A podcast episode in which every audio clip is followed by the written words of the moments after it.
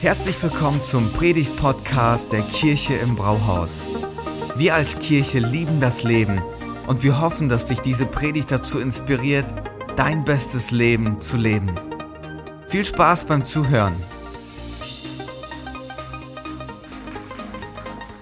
Vielen, vielen Dank, Thomas. Guten Morgen, Kirche im Brauhaus. Hey, mein letzter Besuch hat in der Pyritzer Straße stattgefunden. Ich bin schwer beeindruckt von dem, was ihr hier gemacht habt über die letzten Jahre. Und es ist echt ein Grund für euch, täglich auf die Knie zu gehen und Gott zu danken, was äh, er für eine wunderbare Geschichte mit euch schreibt. Vielen Dank für euer herzliches Willkommen, für das Vertrauen, dass ihr mir als ein Sprecher von außerhalb entgegenbringt, dass ich so in eure Mitte hineinsprechen und euch dienen darf. Das ist ein Privileg für mich. Ähm, vielen Dank dir, Thomas, für die lieben Worte. Äh, wir lieben das, äh, mit Erika gemeinsam Freundschaft zu euch zu bauen, verbunden zu sein, einfach gemeinsam den Traum und den Auftrag von Kirche bei uns im Land zu leben, zu verwirklichen, Gott Menschen nahe zu bringen, ist etwas Großartiges, eine riesengroße Ehre. Vielen Dank, Thomas, für die Einladung, dass ich heute hier sein darf. Ähm, ihr wisst es wahrscheinlich schon lange, Kirche im Brauhaus, aber ich will euch noch mal daran erinnern. Äh, Gott hat es gut mit euch gemeint, als er euch Stella und Thomas gegeben hat. Das dürft ihr niemals vergessen. Haltet diese beiden gut fest. Ansonsten rufe ich irgendwann mal an und dann fange ich an, an den beiden zu baggern, weil es gibt noch andere Orte, wo Kirche gebaut wird. Nein, ich schätze euch total und das, was hier in Gifhorn passiert. Ähm, und ich bin wirklich ein Supporter und ein Fan von euch. Vielen Dank, dass ich heute diese Predigtreihe beziehungsweise eröffnen darf und über Freundschaften sprechen darf.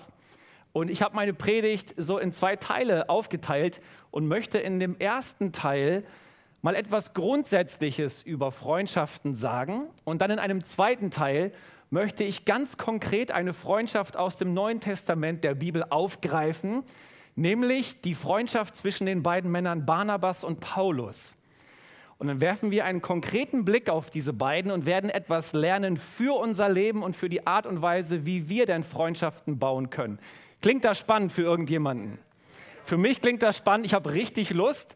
Und ich glaube, dass wenn man diese Predigt hört mit der Erwartungshaltung, dass Gott einem was zu sagen hat, dass man richtig was mitnehmen kann. Ich freue mich auch über all die Zuschauer, die am Online-Stream äh, dabei sind. Ihr seid auch Teil unseres Gottesdienstes und ich lade auch euch ein, ähm, weites Herz zu haben und hinzuhören, was Gott sprechen möchte.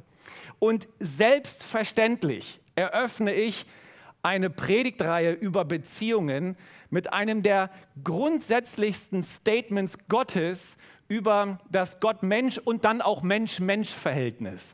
In 1. Mose 2, Vers 18 lesen wir, dass Gott selber sagt, es ist nicht gut, dass der Mensch allein ist. Das sagt Gott, der Schöpfer, der Architekt unseres Lebens. Derjenige, der die Grundlagen legt für das Gott-Mensch- und Mensch-Mensch-Verhältnis. Es ist nicht gut, dass der Mensch allein ist. Mit anderen Worten, niemand kann sein bestes Leben leben ganz allein. Du kannst alleine nicht schaffen, wozu Gott dich geschaffen hat. Es ist unmöglich, die beste Version deiner selbst zu werden, aus dir selbst heraus. Du brauchst nämlich mich und ich brauche dich. Wir brauchen einander. Gott hat Menschen auf so wundersame Art verdrahtet, dass nur in der Gemeinsamkeit ihr Leben fruchtbar sein kann. Wir sehen im Neuen Testament an einer Stelle, wie Jesus seine Jünger zum Dienst aussendet. Er gibt ihnen Vollmacht über Dämonen und dann schickt er sie los, immer zu zweit. Mit anderen Worten, du kannst so viel Vollmacht haben, du kannst so salbungsvoll agieren, wie es nur geht, aber du schaffst es auf jeden Fall nicht alleine. Du brauchst einen Kollegen, einen Partner, einen Freund an deiner Seite, damit dein Leben gelingen kann. Ich habe die Geschichte von einem Bastölpel gelesen. Bastölpel sind so gänsegroße Meeresvögel. Ähm, die es lieben, in Gemeinschaft zu leben. Also es gibt, es gibt Bastölpel-Kolonien, wo, wo Tausende zusammen ihre Jungen großziehen. Und nun haben einige Artenschützer einer neuseeländischen Insel davon geträumt, eine Bastölpel-Kolonie. Kennt ihr die Geschichte? Weil ihr so am Lachen seid hier vorne. eine Bastölpelkolonie auf einer neuseeländischen Insel anzulegen. Und dann haben die folgende Idee entwickelt. Die haben auf dieser neuseeländischen Insel Manna, haben sie 80 Bastölpel-Betonattrappen platziert und haben dann in der Nähe so Lautsprecher aufgebaut, die so Bastölpelgeräusche von sich geben, in der Hoffnung, dass diese Attrappen Bastölpel anziehen würden. Und einer hat sich dahin verirrt. Nigel. Und dann wurde beobachtet, dass der Nigel sich tatsächlich in eine Betonfreundin verliebt hat. Er hat ihr den Hof gemacht. Er hat ihr das starre Federkleid äh, geputzt. Er hat vor ihr getanzt, ihr ein Nest gebaut. Und dann eines Tages war es soweit. Der Naturschützer Chris Bell ist auf dieser Insel gewesen und hat Nigel gefunden, seinen leblosen Körper, in dem Nest, das er für seine Betonpartnerin gebaut hatte. Ganz Neuseeland hat getrauert. Was für eine Tragödie. Und so wurde dieser Chris Bell interviewt und er hat gesagt, es muss eine frustrierende Existenz für Nigel gewesen sein. All seine Mühen haben nie zu einer Reaktion seiner Betonfreunde geführt. Mit anderen Worten, Einsamkeit killt. Und das sage ich, nachdem wir als Land ein Jahr Pandemie hinter uns haben. Distanz, Beziehungsferne, Isolation, Einsamkeit. Ich glaube, ich muss diesen Punkt gar nicht weiter ausführen, damit der Punkt sitzt. Einsamkeit zerstört. Einsamkeit killt. Und wenn wir jetzt über Freundschaften miteinander sprechen, will ich einfach mal definieren, was eine Freundschaft ist. Eine Freundschaft ist eine freiwillige Beziehung, die auf gegenseitigem Vertrauen wächst. Eine Freundschaft ist eine freiwillige Beziehung, das heißt, niemand von uns muss in Freundschaften unterwegs sein. Bei familiären Beziehungen ist das anders. Ne? Deine Geschwister kannst du dir nicht aussuchen, die sind einfach da, zack, bumm, fertig, aus der Nummer kommst du nicht raus. Aber zu Freundschaften kannst du nicht gezwungen werden. Es liegt also ganz entscheidend an dir selbst, ob du Freundschaften suchst, ob du sie zulässt und ob du sie baust bevor du jetzt hier in so einer Opfermentalität sitzt und dich fragst, warum gibt es keine guten Freunde in meinem Leben, frag dich doch selbstkritisch, ob du selbst ein guter Freund für andere bist.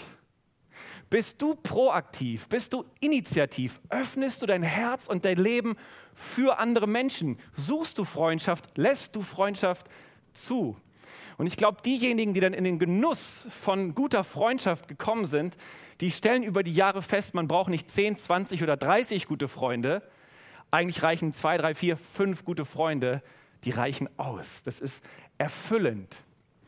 Ich habe natürlich in der Vorbereitung zu dieser Predigt eine Vielzahl von Studien so nachgelesen zum Thema Freundschaft und ich bin auf die Psychologin Juliane Holt-Landstedt gestoßen. Und sie legt in ihren Forschungen dar, dass sich Freundschaften, soziale Kontakte und gute Freundschaften insbesondere positiv auf unser emotionales, aber auch auf unser körperliches Wohlbefinden auswirken. Und sie beschreibt es folgendermaßen. Wenige soziale Kontakte sind so gesundheitsschädlich wie das Inhalieren von 15 Zigaretten pro Tag. Dagegen macht ein wirklich guter Freund so glücklich wie ein Gehalt von 90.000 Euro. Das ist eine steile Aussage, aber irgendwie nachvollziehbar für mich. Und ich habe festgestellt, in der Persönlichkeitsentwicklung, in der Forschung ist es irgendwie populär geworden zu sagen, du bist der Durchschnitt der fünf Personen, mit denen du dich am meisten umgibst. Sei mal dahingestellt, ob das immer wahr ist, aber ich glaube, es stimmt, dass Freunde, dass Menschen aus unserem engsten Beziehungsnetz natürlich Einfluss auf uns ausüben. In Sprüche 13, Vers 20 heißt es zum Beispiel, wenn du mit vernünftigen Menschen Umgang pflegst, wirst du selbst vernünftig. Wenn du dich mit Dummköpfen einlässt, schadest du dir nur. Das ist wahrscheinlich das Prinzip. Also, wer du wirst, hängt ganz entscheidend davon ab, mit wem du dein Leben teilst. Wissenschaftler der Universität von Virginia, so habe ich nachgelesen, haben herausgefunden, dass beim Bergsteigen ein Berg dir weniger steil vorkommt, wenn du einen guten Freund mit dabei hast. Und das meinen die nicht nur metaphorisch, das meinen die tatsächlich so. Mit anderen Worten, durch gute Freunde kommst du besser über die Berge deines Lebens. Ich wurde mal eingeladen auf eine Fahrradtour durch den Harz und habe mit einigen Freunden ähm, dann diese Qual auf mich genommen. Ihr müsst von mir wissen, ich bin, ich bin jetzt keiner, der joggt oder der Fahrrad fährt. Meine Kondition ist nicht die allerbeste.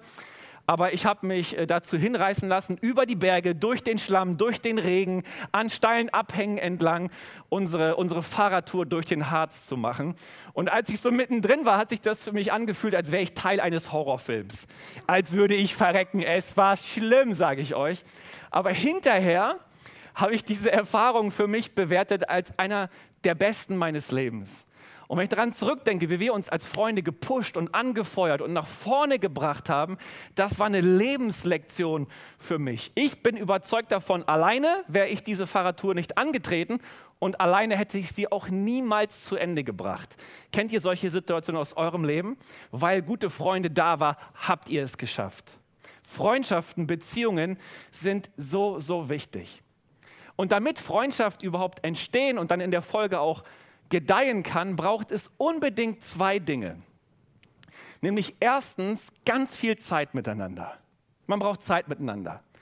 Es gibt einen ähm, Forscher auf dem Gebiet, Jeffrey Hall, Nobelpreisträger, der hat das genauer untersucht und der sagt, man braucht 50 gemeinsame Stunden, um überhaupt von einem Bekannten zu einem Freund zu werden. Und dann braucht man 90 weitere gemeinsame Stunden, um von einem Freund zu einem guten Freund zu werden. Und weitere 200 Stunden beisammen sein, um dann tatsächlich zu besten Freunden zu werden. Es braucht Zeit. Investierst du Zeit in Freundschaften? Und zweitens, es braucht unbedingt eine irgendwie geartete Gemeinsamkeit. Ich weiß, wir sagen bei uns im Land, äh, Gegensätze ziehen sich an.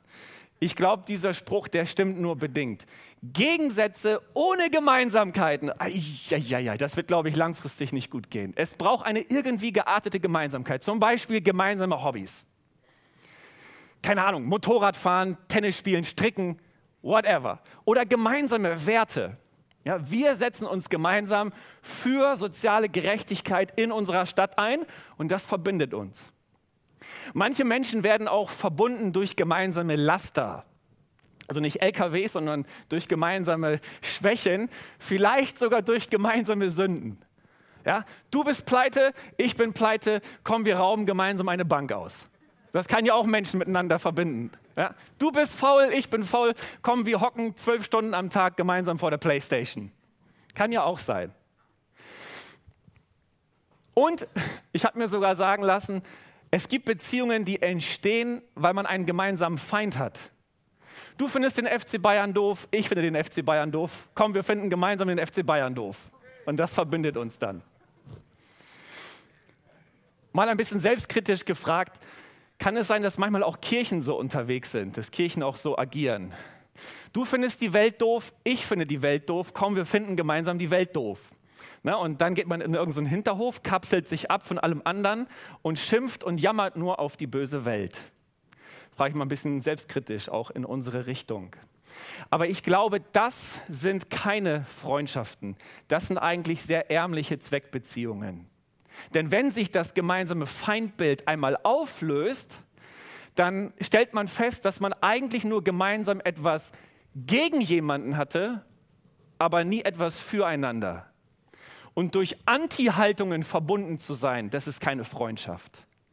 Durch eine Pro-Haltung verbunden zu sein, füreinander etwas zu haben und für eine Sache zu kämpfen, das schweißt zusammen. Das ist ein echter Klebstoff. Und das gibt mir jetzt die Brücke zu der ganz konkreten Freundschaft von Barnabas und Paulus. Habt ihr Lust, mal so ein bisschen in die Apostelgeschichte einzutauchen? Also möglicherweise hat ja jemandem in diesem ersten Teil der Predigt sehr viel Bibeltext gefehlt. Jetzt kommt der Bibeltext. Ihr müsst ein bisschen dranbleiben.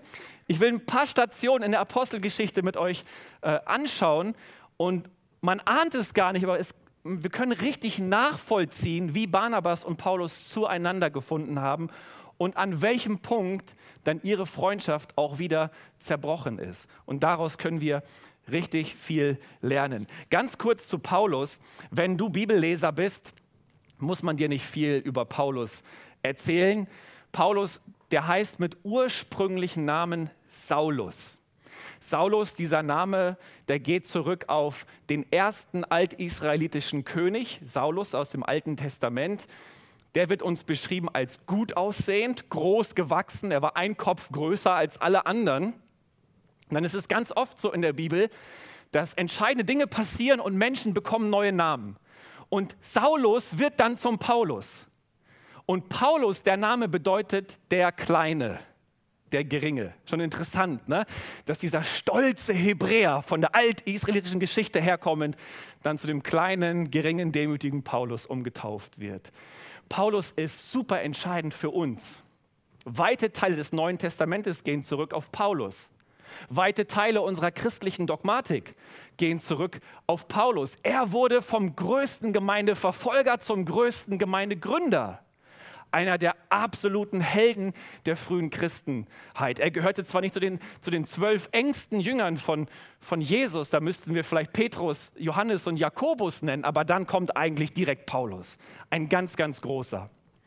Hingegen wissen wir über Barnabas nicht ganz so viel, oder? In Apostelgeschichte 4 wird uns gesagt, dass Barnabas bereit war, sein Hab und Gut zu verkaufen und den gesamten Erlös zu den Füßen der Aposteln zu legen. Mit anderen Worten, dieser Typ war von Anfang an all in bei dieser ganzen Jesus-Geschichte. Er wollte voll mit nachfolgen. Und es wird uns in Apostelgeschichte 4 gesagt, dass sein ursprünglicher Name Josef war. Und die Apostel nannten ihn dann Barnabas. Kennt jemand die Übersetzung von Barnabas? In Apostelgeschichte 4, Vers 36 wird sein Name beschrieben als Sohn des Trostes. Und die gute Nachricht Bibel sagt an der Stelle folgendermaßen über seinen Namen, der Mann, der andere ermutigte. Das gefällt mir. Der Mann, der andere ermutigte. Scheinbar war Barnabas so ein Typ, mit dem war man gerne zusammen. Kennt ihr solche Leute? Man spricht mit denen und nach dem Gespräch fühlt man sich drei Zentimeter größer. So ein Typ muss Barnabas gewesen sein. Der hat andere ermutigt, getröstet, der war mit einer Pro-Haltung unterwegs, der hat die Gunst und, und die Hand Gottes auf dem Leben anderer Menschen gesehen und darüber hat er geredet und die Menschen freigesetzt. Und jetzt sehen wir Folgendes. Weil es Barnabas gab, haben wir Paulus. Schaut mal, in Apostelgeschichte 9, ab Vers 26, da wird uns beschrieben, dass dieser, dieser berühmt-berüchtigte Saulus, der Christen verfolgt hat, bei den Aposteln absolut nicht anerkannt war. Aber weil es Barnabas gab und Barnabas sich auf den Weg gemacht hat, diesen Saulus zu nehmen und ihn vor den Aposteln vorzustellen und sozusagen für ihn zu bürgen und für das, was er auf dem Weg nach Damaskus mit Jesus erlebt hat, erst deshalb wurde dieser Saulus anerkannt. Wenn ich diesen Gedanken mal so ein bisschen weiterspinne, dann stelle ich für mich fest, hey, wird es Barnabas nicht geben, wäre Paulus vielleicht gar nicht Teil der christlichen Geschichte und Teil unserer Bibel geworden. Aber weil es so einen Barnabas-Typen gab, der bereit war, Freundschaft zu bauen, zu suchen, sich zu investieren in andere und Paulus vor den Aposteln zu platzieren, haben wir diesen Paulus. Nur zwei Kapitel weiter in Apostelgeschichte 11 haben wir eine ganz interessante Situation. Stephanus wurde gesteinigt. In der Stadt Antiochia gab es Chaos und gab es Aufruhr. Und die Apostel überlegen jetzt, wie gehen wir mit dieser chaotischen Situation in Antiochia um? Und in Apostelgeschichte 11 ab Vers 22 heißt es, als die Gemeinde in Jerusalem davon erfuhr, schickte sie wen? Barnabas nach Antiochia. Nach Antiochia. Der kam in die Stadt und schaut mal seine Perspektive jetzt und erkannte voller Freude, was Gott in seiner Gnade getan hatte. Der spricht, er spricht Bände über die Persönlichkeit, über die Qualität der Persönlichkeit von Barnabas. Er ermutigte die Gläubigen, fest und entschlossen in ihrem Glauben an den Herrn zu bleiben. Und jetzt gibt es eine kurze Beschreibung über diesen Barnabas. Er war ein vorbildlicher Mann, erfüllt vom Heiligen Geist, stark im Glauben. So begannen damals viele Menschen Jesus, dem Herrn, zu vertrauen. Und schaut mal, was Barnabas jetzt macht. Von Antiochia reiste er nach Tarsus, um Saulus aufzusuchen. Und dann führt er Paulus in den Missionsdienst ein. Das ist wahnsinnig! Was für ein cooler Typ ist Barnabas eigentlich? Der macht sich auf den Weg vom Antiochia nach Tarsus, um den Saulus in den Missionsdienst einzuführen. Und hier sehen wir zwischen Barnabas und Saulus und dann Paulus entsteht eine vom Heiligen Geist arrangierte Freundschaft. Und nochmal zwei Kapitel später, in Apostelgeschichte 13, da beten und fasten die Gläubigen in Antiochia und der Heilige Geist spricht, sondert mir Saulus und Barnabas aus. Und dann werden die beiden quasi auf die erste Missionsreise direkt vom Heiligen Geist ausgesandt. Und deren Gemeinsamkeit ist nun ein gemeinsamer Auftrag, eine gemeinsame Vision, eine gemeinsame Berufung, ein gemeinsamer Blick für die Zukunft. Und ich glaube, das ist ein Klebstoff geschenkt vom Heiligen Geist, wo Freundschaften lange halten können. Wenn man sich verbunden sieht durch einen gemeinsamen Auftrag. Und bei Barnabas und Paulus war das der Auftrag, wir wollen das Evangelium bringen zu Menschen, die Gott noch nicht kennen, zu den Nichtjuden, zu den sogenannten Heidenvölkern. Das ist, ein, ist kein guter Begriff, aber so wurden die Menschen beschrieben, die eben aus dem Volk der Nichtjuden kamen und die Gott noch nicht kannten. Und um diese Menschen ging es Barnabas und Paulus. Und jetzt nehmen sie jemanden mit auf diese Reise, einen Mitarbeiter, Johannes Markus. Das ist übrigens der Markus, der auch das Markus-Evangelium verfasst haben soll. Und dann lesen wir jetzt nochmal zwei Kapitel weiter und dann haben wir die Station in der Apostelgeschichte durchgeklappert dass nach der ersten Missionsreise Paulus auf die Idee kommt, lieber Barnabas, lass uns aufbrechen zu einer zweiten Missionsreise. Apostelgeschichte 15 ab Vers 36 ist das beschrieben. Und dann heißt es ab Vers 37, Barnabas war einverstanden, wollte aber Johannes Markus mitnehmen. Und jetzt begann der Stress. Doch Paulus war dagegen. Denn Johannes Markus hatte sie damals in Pamphylien im Stich gelassen und nicht weiter den Auftrag erfüllt, mit dem sie gemeinsam aufgebrochen, aufgebrochen waren. Sie stritten so heftig miteinander, dass sie sich schließlich trennten.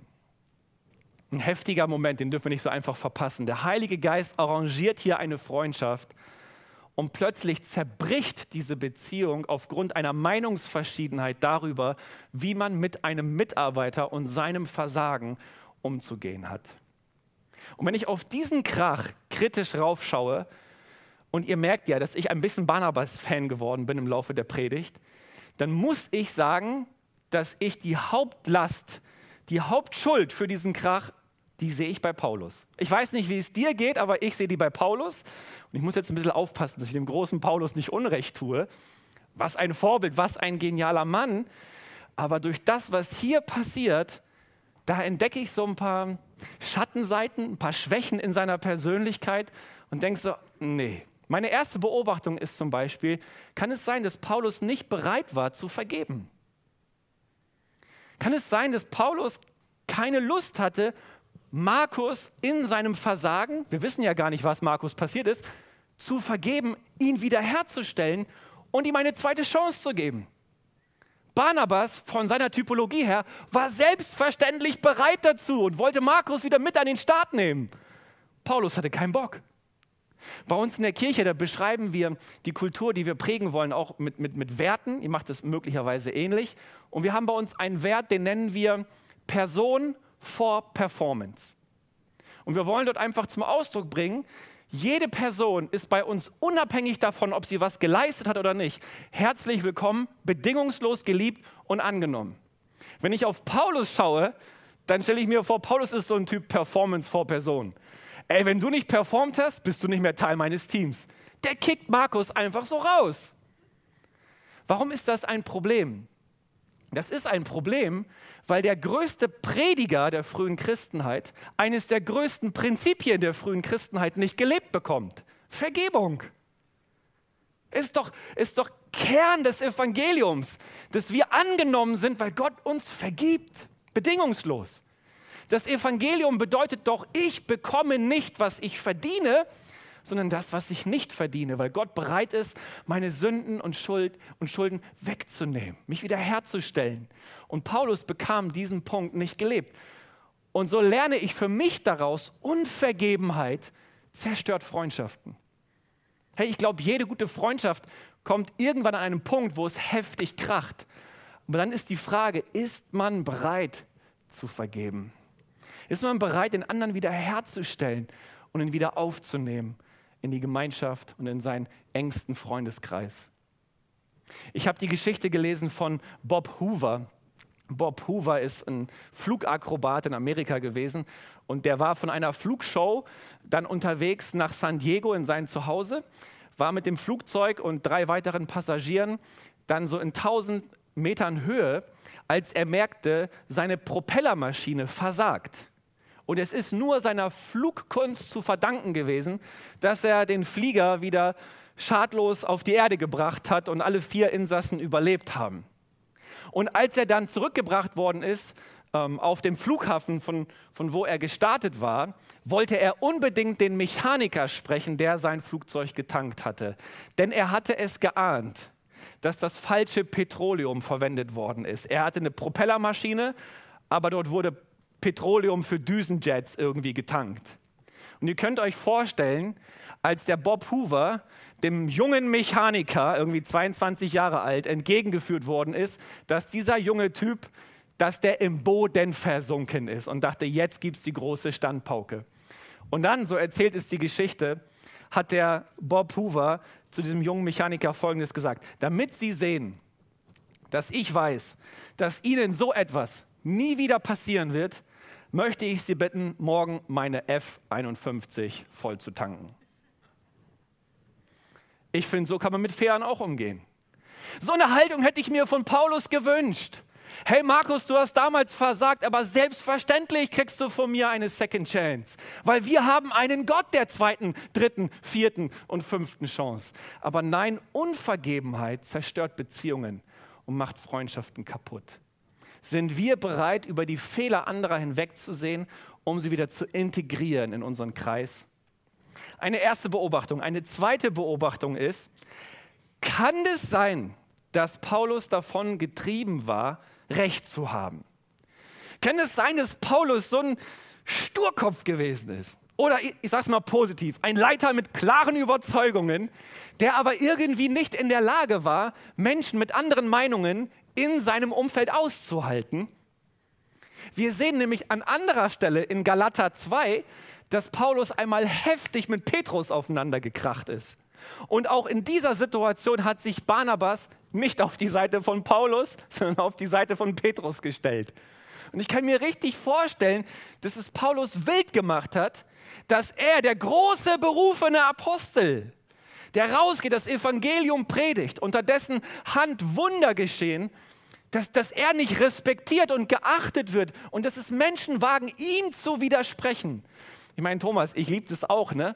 wenn ich Ja-Sager in meinem Umfeld habe. Wenn Menschen, die ich anleiten darf, nichts in Frage stellen, sondern das einfach machen. Aber Leiter, die das nicht aushalten, dass andere Menschen andere Meinungen haben können, das spricht nicht unbedingt für die Qualität der Persönlichkeit dieser Leiter. Halten wir das aus, Menschen in unserem Umfeld zu haben, die uns nicht nur sagen, was wir hören wollen, sondern auch sagen, was wir hören müssen? Ich glaube, echte Freunde sind in der Lage, dem anderen auch mal zu sagen, was er hören muss. Pass mal auf, mein Freund, hier hast du völlig daneben gelangt. Wie du gerade mit der anderen gesprochen hast, ich muss dir sagen, das war frech und respektlos. Mach das nicht nochmal. Ey, du hast da eine Schattenseite, du hast einen blinden Fleck in deinem Leben ey, den muss ich dir einfach offenlegen, sonst rennst du beim nächsten Mal gegen die Wand. Hier ist dein Glaube zu klein, hier bist du zu ängstlich, hier bist du nicht mutig genug. Wag doch mal etwas. Haben wir Leute, die uns die Wahrheit sagen, auch wenn sie wehtut? Ich glaube, echte Freunde sind dazu in der Lage. Manchmal umgeben wir uns einfach mit Menschen, die alles abnicken und einfach irgendwie hinterherlaufen. Aber ich glaube, wenn wir keine Menschen in unserem Umfeld haben, die mal anderer Meinung sind als wir, dann ist unser Freundeskreis zu klein. Wir brauchen auch Menschen, die uns davor bewahren, gegen die Wand zu laufen und irgendwie blinde Flecken zu haben, ohne dass wir sie entdecken und dass sie uns bewusst werden. Ich weiß nicht, ob das zu irgendjemandem spricht, aber es ist nur eine kleine Beobachtung von mir. Eine dritte Beobachtung aus diesem Krach zwischen den beiden. War Paulus vielleicht missgünstig? Gab es vielleicht einen Moment, wo er irgendwie mit mit Barnabas und mit der Hand Gottes auf dem Leben von Barnabas gehadert hat. Und tatsächlich, ich bin vorher eine Station aus der Apostelgeschichte übersprungen. In Apostelgeschichte 14 haben wir eine ganz skurrile Situation. Barnabas und Paulus sind auf der Straße von Lystra unterwegs. Es geschehen Zeichen und Wunder. Und dann kommen die Einwohner dieser Stadt zu den beiden und sie benennen diese beiden nun nach griechischen Gottheiten. Und weil Paulus derjenige ist, der das Wort führt, nennen sie Paulus Hermes. Ne, denn Hermes war aus der griechischen Göttermythologie derjenigen, derjenige, der Botschaften überbracht hat. Aber wie nennen die Einwohner von Lystra den Barnabas? Den nennen die Zeus. Und nur für den Fall, dass du genauso wenig Ahnung hast wie ich von der griechischen Göttermythologie, habe ich nochmal nachgeschaut. Zeus ist derjenige, der so viel Macht hat wie alle anderen griechischen Gottheiten zusammen. Hermes ist der Laufbursche von Zeus. Der verkündet einfach nur, was Zeus beschlossen hat. Und jetzt interpretiere ich natürlich ein bisschen und stelle mir so vor, wie Paulus denkt, das kann doch nicht wahr sein. Ich bin Hermes, so ein Laufbursche und den Barnabas, der einfach in seiner Autorität daneben steht, den nennen die anderen Zeus. Irgendwie hat es einen Moment gegeben in der Biografie dieser beiden, in deren Beziehung, in deren Freundschaft, wo Paulus so ein Stück weit missgünstig geworden ist mit Barnabas. Zumindest empfinde ich das so zwischen den Zeilen. Und ich glaube, Missgunst ist auch etwas, was Beziehungen kaputt macht. Missgunst bedeutet nämlich, ich gönne dir deinen Erfolg nicht. Ich gönne dir nicht, dass Gott Großes in deinem Leben tut. Und ich habe auch keinen Bock mehr, dir weiterhin zu vertrauen. Ich entziehe dir mein Vertrauen und ich meine es nicht mehr gut mit dir, sondern ich unterstelle dir von vornherein das Schlechte. Das ist Missgunst. Und Missgunst, wenn wir da tiefer eintauchen, wird eigentlich ausgelöst durch, durch eigene Unsicherheit. Warum werde ich missgünstig? Doch nur deshalb, weil ich unzufrieden bin in mir selber. Und weil ich nicht in der Lage bin, mich in dem Auftrag, den Gott mir geschenkt hat und in meiner Identität anzunehmen und zu akzeptieren. Ich bin jetzt im, im Februar zwei Wochen im Urlaub gewesen und ich habe seit Dezember 2019 einen wunderbaren Pastorenkollegen an meiner Seite, Matthias Wiebe. Ganz, ganz fantastischer Typ. Da war ich zwei Wochen weg und dann kam ich wieder und dann kommen Leute aus der Kirche auf mich zu und sagen mir, Pastor, der Matthias, der hat die Kindersegnung so gut gemacht. Dann haben wir Pray First Andacht gehabt. Ey, der hat die Andacht so gut gemacht. Und die beiden Predigten, wo du nicht da warst, ey, der hat so gut gepredigt. Und jetzt höre ich mir das an und jetzt kann ich mir natürlich denken, Kacke. Ne? Kann es sein, dass meine Kirche anfängt, ihn mehr zu lieben als mich? Ne? Und jetzt kann ich ja alles dafür tun, um ihn klein zu halten, um ihn niederzumachen, weil ich missgünstig bin, weil ich der Star sein möchte auf der Bühne, weil ich mich im, Sonnen, im Scheinwerferlicht sonnen möchte, weil ich gesehen werden möchte in meiner Salbung und in dem, was Gott mir gegeben hat. Aber Missgunst zerstört Beziehungen. Und ich bin froh, euch verkünden zu dürfen, dass ich dem Matthias Wiebe es gönne bis zum geht nicht mehr, dass er die beste Version seiner selbst wird und dass Gott mit ihm Geschichte schreibt. Von mir aus stärker als mit mir. Ich habe keine Lust, ein Mann erfüllt von Missgunst zu sein. Ich möchte andere freisetzen, fördern, ermutigen. Wir lesen gerade ein Buch bei uns in der Kleingruppe und da schreibt der Autor, keiner verbringt gerne Zeit mit Nörglern, es sei denn, man ist selber einer. Das war ein Satz, den habe ich mir rausgeschrieben. Ist das so? Ich habe keinen Bock, ein Nörgler zu sein, ein Kritiker, ein Jammerer, jemand, der andere niedermacht. Ich will andere hochheben. Ich habe für mich verstanden, nur kleine Menschen verkleinern Menschen. Große Menschen vergrößern Menschen. Freundschaft bedeutet, ich vergrößere andere Menschen. Und ich weiß, es ist so viel leichter, Leute runterzuziehen auf mein niedriges Niveau, als sie hochzuziehen auf dem Niveau, wo ich hoffentlich unterwegs bin. Aber Freundschaft bedeutet, ich investiere mich in andere und bin bereit, sie hochzuziehen und das Gute zu sehen und die Hand Gottes auf ihrem Leben zu ehren. Ich komme doch nicht zu kurz, nur weil Gott die Geschichte mit jemand anderem auch schreibt. Wir als Hobkirche kommen doch nicht zu kurz, nur weil Gott euch hier in Gifhorn das Brauhaus und so viel Gnade gegeben hat und so viele fantastische Menschen und Leiter. Ich kann das doch feiern. Freundschaft ist bereit, den anderen zu feiern, höher zu achten als sich selbst. Ich muss zum Ende kommen, ihr Lieben. Was haben wir heute in dieser Auftaktpredigt zu dieser Serie beziehungsweise gehört? Wir haben erstmal grundsätzlich festgehalten, es ist nicht gut, wenn der Mensch alleine ist. Denn Einsamkeit zerstört, Einsamkeit killt. Nein, wir können alleine nicht schaffen, wozu Gott uns geschaffen hat. Wir brauchen einander. Wenn wir jetzt konkret über Freundschaften nachdenken, ja, Freundschaft, das ist was Freiwilliges. Also wir alle müssen uns an die eigene Nase fassen. Sind wir bereit, proaktiv und initiativ unser Herz, unser Leben zu öffnen, Freundschaft zu suchen und zuzulassen? Wir haben festgestellt, wer wir werden, hängt ganz entscheidend davon ab, mit wem wir unser Leben teilen. Wir sollten uns also gut überlegen, wer sind die zwei, drei, vier, fünf richtig guten Freunde in unserem Leben.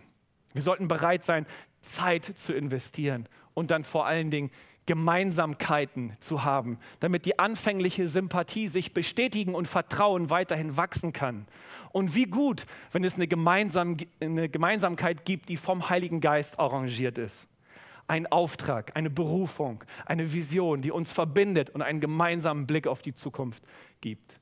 Und wir haben ganz konkret anhand der Freundschaft und Beziehung zwischen Barnabas und Paulus gesehen, dass es Dinge gibt, die machen Freundschaften kaputt.